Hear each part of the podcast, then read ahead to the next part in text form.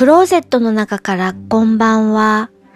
今日は2018年11月19日月曜日。時刻は21時17分を過ぎました。外の気温は0度。お天気は晴れ。月が見えています。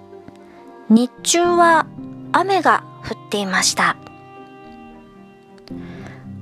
今夜お話しするのは、連続ドラマ、空飛ぶタイヤ。1話から5話までを一気に見ました。2009年、ワウワウ制作のドラマです。映画の方ではなくて、ドラマの方、中村徹さんや田辺誠一さんが出てる方の空飛ぶタイヤを見ました。これ、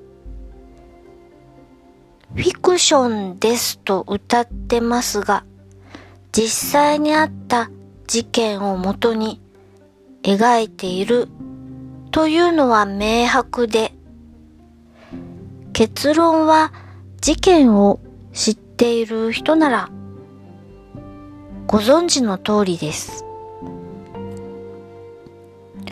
私はいろいろな有名な俳優さんが出ている中で、遠見さん、神奈川県警の警察官役で出ていますが、遠藤健一さんがかっこいいと思いました。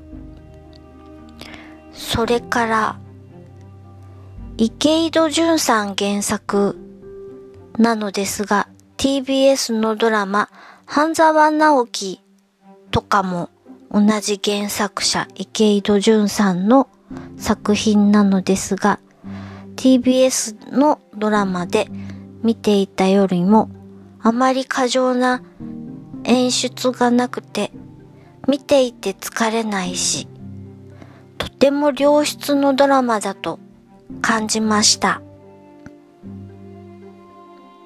このドラマ、出演している人も豪華だし、とても見やすかったです。